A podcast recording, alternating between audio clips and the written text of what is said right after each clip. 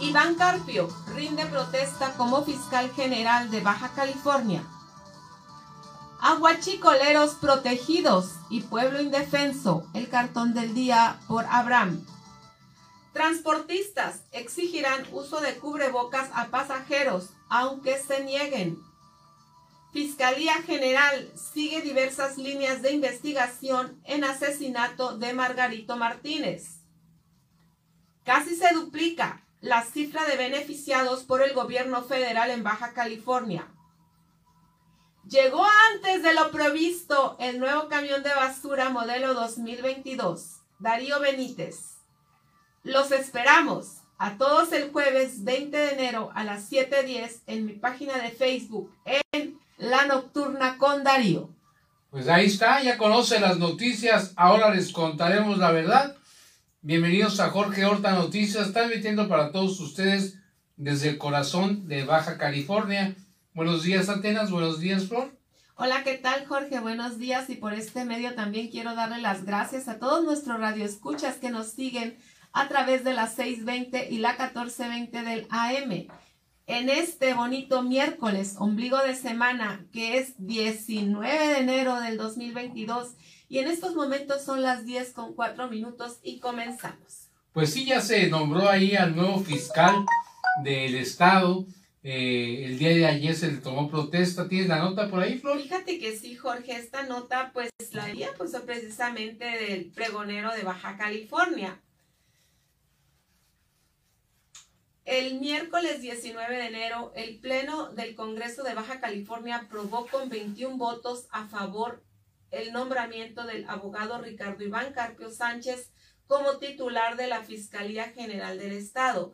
De acuerdo al dictamen número 24 de la Comisión de Gobernación, Legislación y Puntos Constitucionales que preside el diputado Juan Manuel Molina García, el cual fue avalado con 22 a favor, 3 en contra y 0 abstenciones.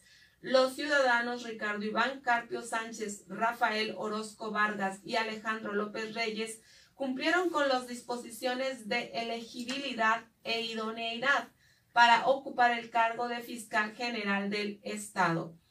En el mismo sentido, fue validado de acuerdo de la Junta de Coordinación Política relativo a la entrevista de los aspirantes a fiscal general del Estado contenidos en el tema remitida por la gobernadora del Estado de Baja California, maestra Marina del Pilar Ávila Olmeda, otorgándoles un tiempo de 20 minutos para que lleven a cabo su presentación, seguido de dos rondas de preguntas y respuestas.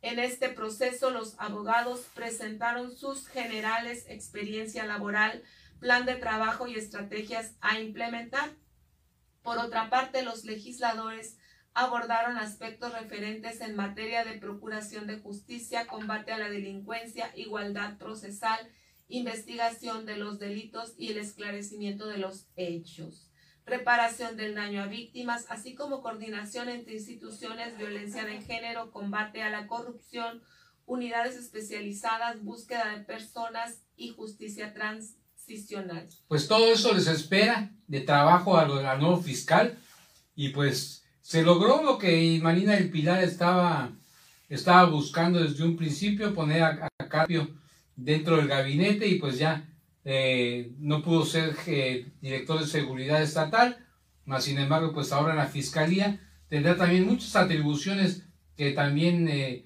son muy interesantes para, para el desarrollo del gobierno. Pues así es, Jorge. Fíjate que parece ser que fue bastante pasada la, la noche, ¿verdad? Cuando se toma protesta. Pero pues finalmente, como bien lo explicas, ¿verdad? Ya era cuestión de tiempo, ya se había propuesto la terna, que aparentemente pues era una terna pues ya, ya amañada, porque pues ya como que en el interior del corazón ya se sabía quién era el bueno. ¿Quién era el bueno de la gobernadora? entre comillas, ¿verdad? Bueno, pues ya, ya este, tienen ahí al fiscal, vamos a ver qué resultados da. Y vamos a la siguiente nota. Fíjate, Jorge, quiero comentarte el, el cartón que denomina nuestro amigo Abraham. Aguachicoleros protegidos y pueblo indefenso. Pues fíjate, con la cuestión del agua, Jorge, está el un, una persona con cuerpo, cara. De puerco. Nariz de coche, de puerco, exactamente. Y bueno, está muy trajeado, con una corbata. En la corbata pues están dibujados muchos signos de pesos en la corbata, ¿verdad? Como es una persona, así es. Y a un lado de, de él eh, y él hablándole de cerca está Marina del Pilar con ya el cubreboca anaranjado, ¿verdad? Que es el que porta últimamente. Y a un lado de ella está una persona del pueblo. Obviamente es una persona del pueblo que voltea a verlos a ellos entre sorprendido y temeroso, reflexivo, como espantado, esperando ver qué es lo que iban, iban a, a decir, ¿verdad? Está la persona muy humilde con su sombrero en la mano. Y obviamente atrás el, el, logo de la césped con una gota grande y, y, la S también con un signo de pesos, ¿verdad? Y el coche le dice a, a Marina del Pilar, a ese sí le cobras todo el consumo de agua, que te pague o lo embargas. ¿Qué tal, Jorge? Pues esta es una de las caricaturas de, de querido Abraham, eh, el monero Abraham, pues que hace alusión a la preferencia que tienen los magnates de no pagar agua y sin embargo pues al pueblo ya le están llegando requerimientos de que pues pagas o te embargo, ¿no? Así es, ya, ya sé, de hecho ya los hemos estado escuchando, ¿verdad, Jorge? Pero ¿Sí? pues a quiénes son a las personas que les están llegando ese tipo de requerimientos. a la gente que más paga, ¿no? Así es. A la gente humilde, pues es la que se quieren llevar al baile. Y mientras que ahí tienen una deuda millonaria, simplemente en Tijuana creo que son 3 mil millones de pesos los que tienen ahí por cobrar. Y que en la pasada administración del ingeniero Jaime Bonilla se logró eh, pues elaborar para que se cobrara. Y sin embargo pues este gobierno de Marina del Pilar tiene déficit, pues ahí, ahí bien podrían empezar a cobrar, ¿no? Pues esperemos, Jorge, que se le cobre a, a las personas a las que más se debe. ¿Y por qué vamos a estar este, sosteniendo la desvergüenza de los aguachicoleros que sencillamente no, no han querido pagar? Porque como para qué, ¿verdad? Pues si entre amigos nos veamos y nos ayuden. Pero bueno, Jorge, vamos vámonos a ir a otras notas. Fíjate que últimamente pues se ha estado hablando mucho sobre el retorno a clases, ¿verdad? Y durante la mañanera de hoy, el licenciado Andrés Manuel López Obrador dijo así expresamente, pues celebro que la UNAM ya esté analizando regresar a clases presenciales. Nada, dijo la palabra mágica UNAM y todos los reporteros se rieron. Dice, esto ya es un avance, afirma el primer mandatario. Refiriéndose a que la UNAM ya está considerando tener clases presenciales, pues es un avance. Un claro que sí, pues él eh, durante la conferencia criticó que la máxima casa de estudios no retome actividades normales cuando hay instituciones como el Colegio Militar que en todo lo que va de la pandemia no ha interrumpido actividades. Esto también lo hace observar. Ya hasta celebro de que la UNAM dio a conocer que va a empezar a analizar. Así, así dice el licenciado.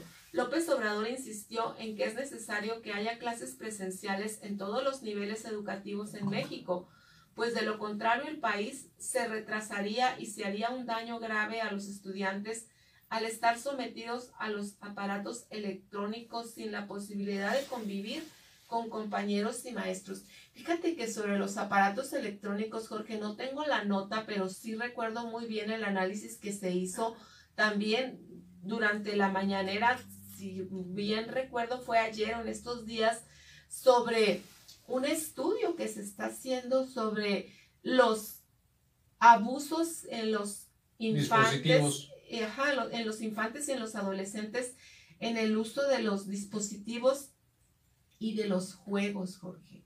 Pero fíjate cómo que... afecta Ah. emocionalmente el que el chamaco esté ahí viendo cómo matan y matan y matan personas. Fíjate que desde antes de la pandemia, ¿eh?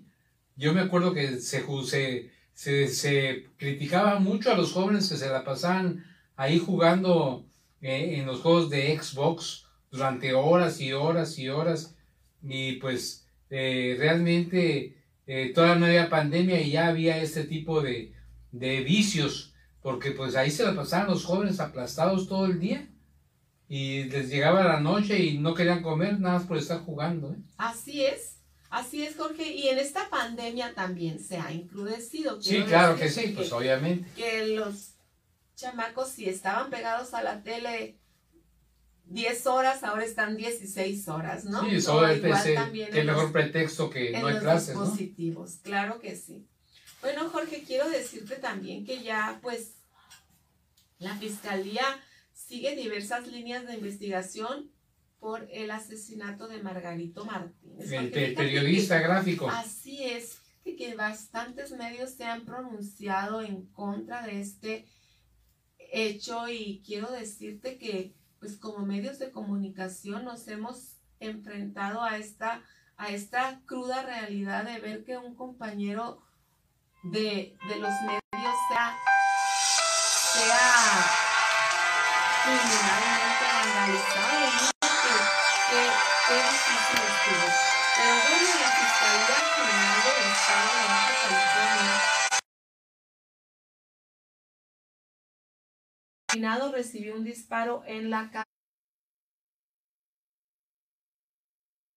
cabeza. Fíjate que con la con el arma que lo asesinan, parece ser que ya se habían cometido otros cinco delitos. Pero ¿cómo estuvo eso? ¿Encontraron el arma o la dejaron ahí tirada o agarraron a la persona o qué? Ajá, sí, se localizó. El fiscal Irán Sánchez no descartó las disputas con el pseudocom- pseudocomunicador Ángel Peña, quien acusó sin pruebas a Margarito Martínez de operar diversas páginas de Facebook vinculadas al crimen organizado.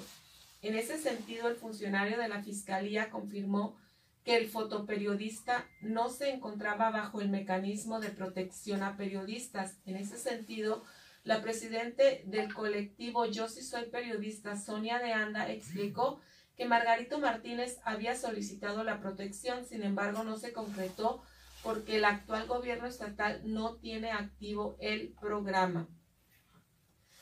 Pues qué, qué, qué lástima realmente, ¿eh? Así es. que no se le haya tomado en cuenta a esta persona. Con el simple hecho de, de tener sospecha de que te van a matar, pues se debe activar cualquier tipo de protocolo, ¿no? Así es, Jorge. Y mira, este, finalmente toda persona debe de tener seguridad en la profesión en la que se, en la que se desarrolle. Por lo que Sonia de Anda explicó que en la administración del gobernador Jaime Bonilla sí estaba habilitada.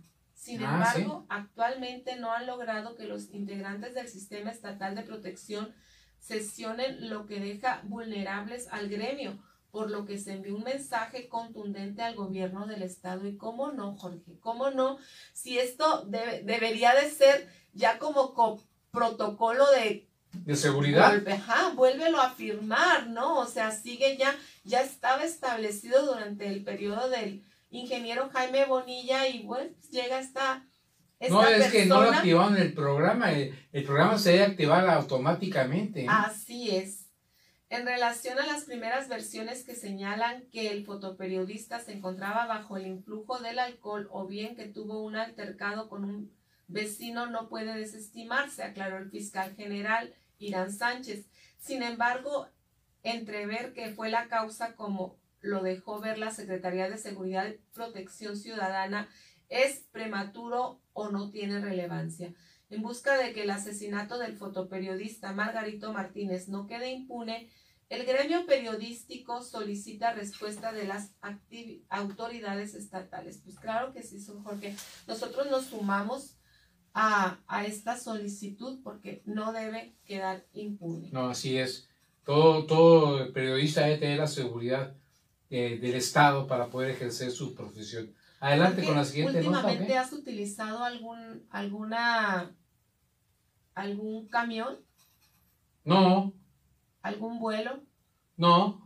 Ok, en caso de que lo utilizaras, ¿te parecería correcto que una persona que fuera sentada a un lado de ti no llevara puesto un cubrebocas? No, pues debe ser todo eso con el protocolo, ¿no? Así es, pues fíjate que, que esta es una nota que, que es importante, pero yo creo que ya estamos en un momento en el que esto, este tipo de discusión ya tendría que estar rebasada. Transportistas exigirán uso de cubrebocas a pasajeros aunque se nieguen. Fíjate, o sea, ¿cómo voy a creer yo que se esté negando? El uso de cubrebocas en el transporte público es obligatorio por disposición del Instituto de Movilidad Sustentable desde hace una semana. Sin embargo, algunos usuarios no terminan de aceptar la medida, explicó el señor Genaro Caneles, quien es taxista en la zona centro de Tijuana. De acuerdo con el trabajador del volante, lo anterior provocado que, ha provocado que los ciudadanos lo agredan en forma verbal. En ese sentido, explicó que hoy por la mañana Tuvo dos altercados con dos diferentes usuarios por no querer usar el cubrebocas. Sin embargo, no todo es negación. En el caso del señor Juan Hernández, quien es taxista en la zona centro, cuando los pasajeros no tienen un cubrebocas, él mismo les regala, les regala uno. ¡Oh, qué bien!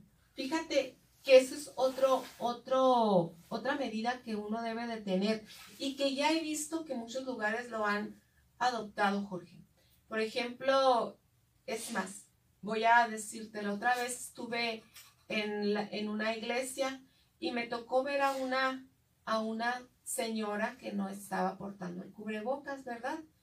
Y mira, sin, sin molestarla, sin hablarle siquiera, nada más llegó una persona, le tocó el hombro y le entregó en la mano un cubrebocas. Ay, pues mira qué decente. Entonces, de esta manera no hay necesidad. Entonces, pues obviamente que los taxistas no van a traer ahí cubrebocas para todo usuario que se quiera subir y que no tenga ganas de, de comprar un cubrebocas, ¿verdad?